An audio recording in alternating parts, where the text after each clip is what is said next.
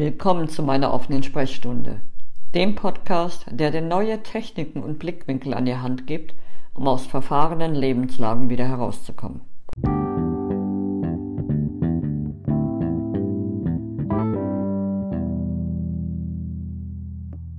Hallöchen, ich grüße dich. In Episode 3 meines Podcasts ging es um die verschiedenen Energiesysteme, in denen noch aktive Energien von Erinnerungen, Bewertungen, Urteilen, Gefühlen, Glaubenssätzen, Erwartungen etc. gespeichert sind. Du hast erfahren, dass es zum einen das Alltagsenergiesystem gibt, das alle aktuellen Energien seit deiner Empfängnis beinhaltet. Zum anderen sind da noch dein Familiensystem, das die Energien deiner gesamten Vorfahren mit umfasst, sowie dein Inkarnationssystem mit den noch aktiven Energien aus deinen vorherigen Leben. In Episode 4 ging es dann um das Thema Klopfen oder auch EFT Emotional Freedom Technik genannt. Das ist eine der Techniken, die dabei helfen, aus ausweglos erscheinenden Situationen wieder herauszukommen. Denn hinter diesen Situationen liegen oft in Stocken geratene Energien und Gefühle, die dafür sorgen, dass auch im Außen etwas in Stocken gerät. Du hast nicht nur die Technik des Klopfens gelernt, sondern hast auch direkt eine Klopfsequenz zum Thema Selbstwert an die Hand bekommen. Heute nun verbinden wir die Themen beider Folgen. Denn wir können mit EFT nicht nur die Energien aus dem Alltagsenergiesystem lösen und wieder ins Fließen bringen. Nein, wir können auch die Energien in den anderen zwei Systemen lösen. Oft ist es so, dass sich energetische Knoten in allen Systemen lösen, wenn man sie in einem der Systeme löst. Manchmal aber ist es so, dass wir explizit die Energie entweder im Ahnen- oder im Inkarnationssystem lösen müssen – damit es auch bei uns im Alltag wieder läuft. Wenn wir dies nicht tun, kann es dazu führen, dass wir alles im Hier und Jetzt versuchen, um eine bestimmte Situation zu lösen, aber rein gar nichts funktioniert. Wir laufen scheinbar mit dem Kopf immer wieder gegen dieselbe Wand und werden immer verzweifelter. Hier lohnt es sich herauszufinden, in welchem System der Knoten sitzt. Ein weiteres Hilfsmittel dabei ist das sogenannte Körperpendel. Für mich ist der Körper das Sprachrohr meiner Seele. Das kann sich in Krankheitssymptomen zeigen, aber auch sehr viel leichter und spielerischer, nämlich mit dem Körperpendel.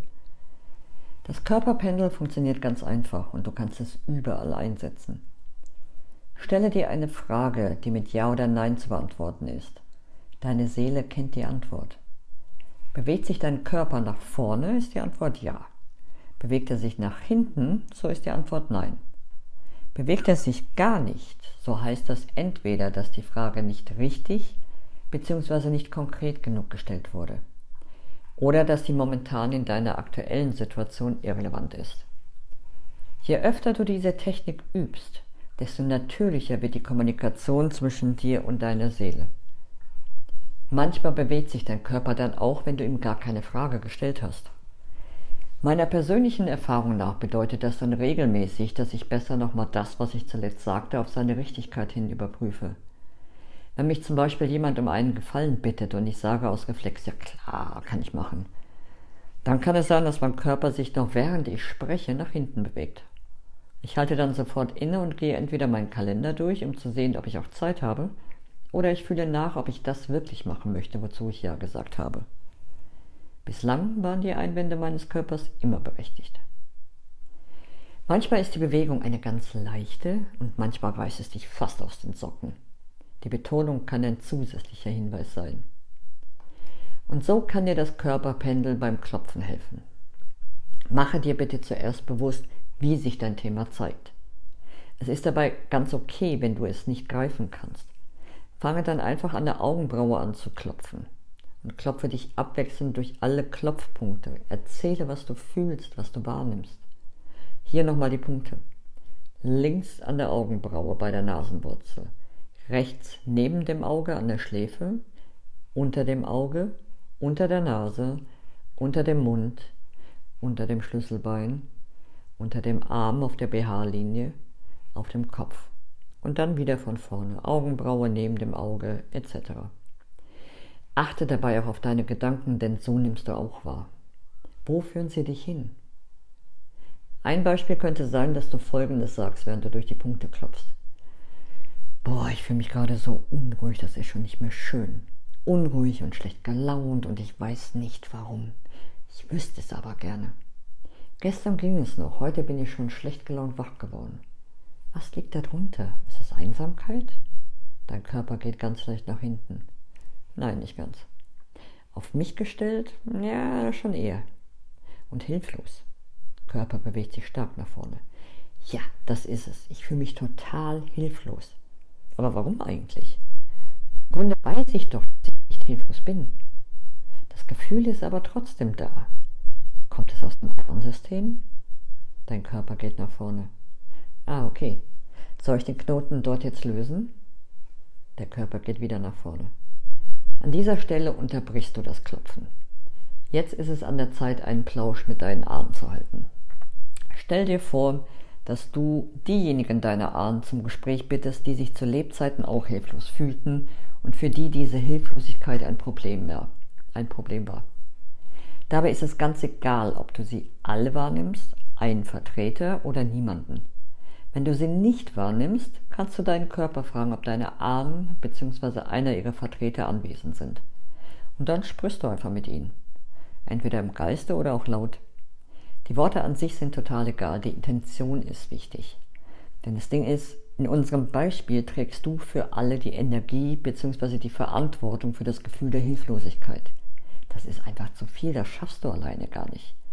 Die einzige Art und Weise, wie das Gefühl der Hilflosigkeit aufgelöst werden kann, ist, indem alle wieder die Verantwortung für ihre eigene Hilflosigkeit übernehmen. Somit wird dir diese Last wieder abgenommen und dann erst bist du wieder handlungsfähig. Kommuniziere genau das in einer respektvollen Art und Weise mit deinen Ahnen. Nimm deinen Scheiß wieder zurück, wäre zum Beispiel überhaupt nicht respektvoll. Versuche es doch mal mit sowas wie, hey, schön, dass ihr da seid, danke. Hört mal, dieses Gefühl der Hilflosigkeit ist gerade total übermächtig in mir. Es lastet so stark auf mir, dass ich zu nichts mehr in der Lage bin. Ich habe da aber eine Idee. Was haltet ihr davon, wenn jeder von euch ihren bzw. seinen Teil dieses Gefühls erstmal wieder zu sich nimmt? Dann kann ich mein eigenes Thema für mich auflösen und so zeige ich euch dann gleichzeitig, was ihr tun könnt, sodass ihr es auch schafft. Das wäre eine respektvolle Art der Kommunikation. Denn das Ziel dahinter ist es, dass ihr euch alle energetisch miteinander verbindet und euch gegenseitig helft. Frei nach dem alten Motto, einer für alle, aller für einen. Unterbreite ihnen einfach das Angebot und schau, wie sie reagieren. Es kann sein, dass sich die Geschichte einer deiner Ahnen genauer angeschaut werden möchte. Schau mal rein. Wenn ja, schau mal, ob du es alleine ansehen kannst und den Frieden bringen kannst oder ob du dabei Hilfe brauchst. Fühle in dich hinein oder befrage das Körperpendel. Tja, und das war schon. Auf dieselbe Art und Weise gehst du dann auch vor, wenn sich der Knoten im Inkarnationssystem befindet dann bittest du einfach statt deiner Ahnen all diejenigen deiner Inkarnation zum Plausch, die denselben Knoten haben. Söderle, damit sind wir am Ende dieser Folge. Ich danke dir total fürs Zuhören. Mein Name ist Iris Ludolf. Ich bin Lebensberaterin, Energetikerin und integraler Aufstellungscoach.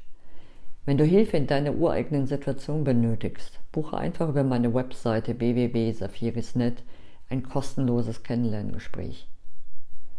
Sei du selbst und gehe immer deinen ureigenen Weg.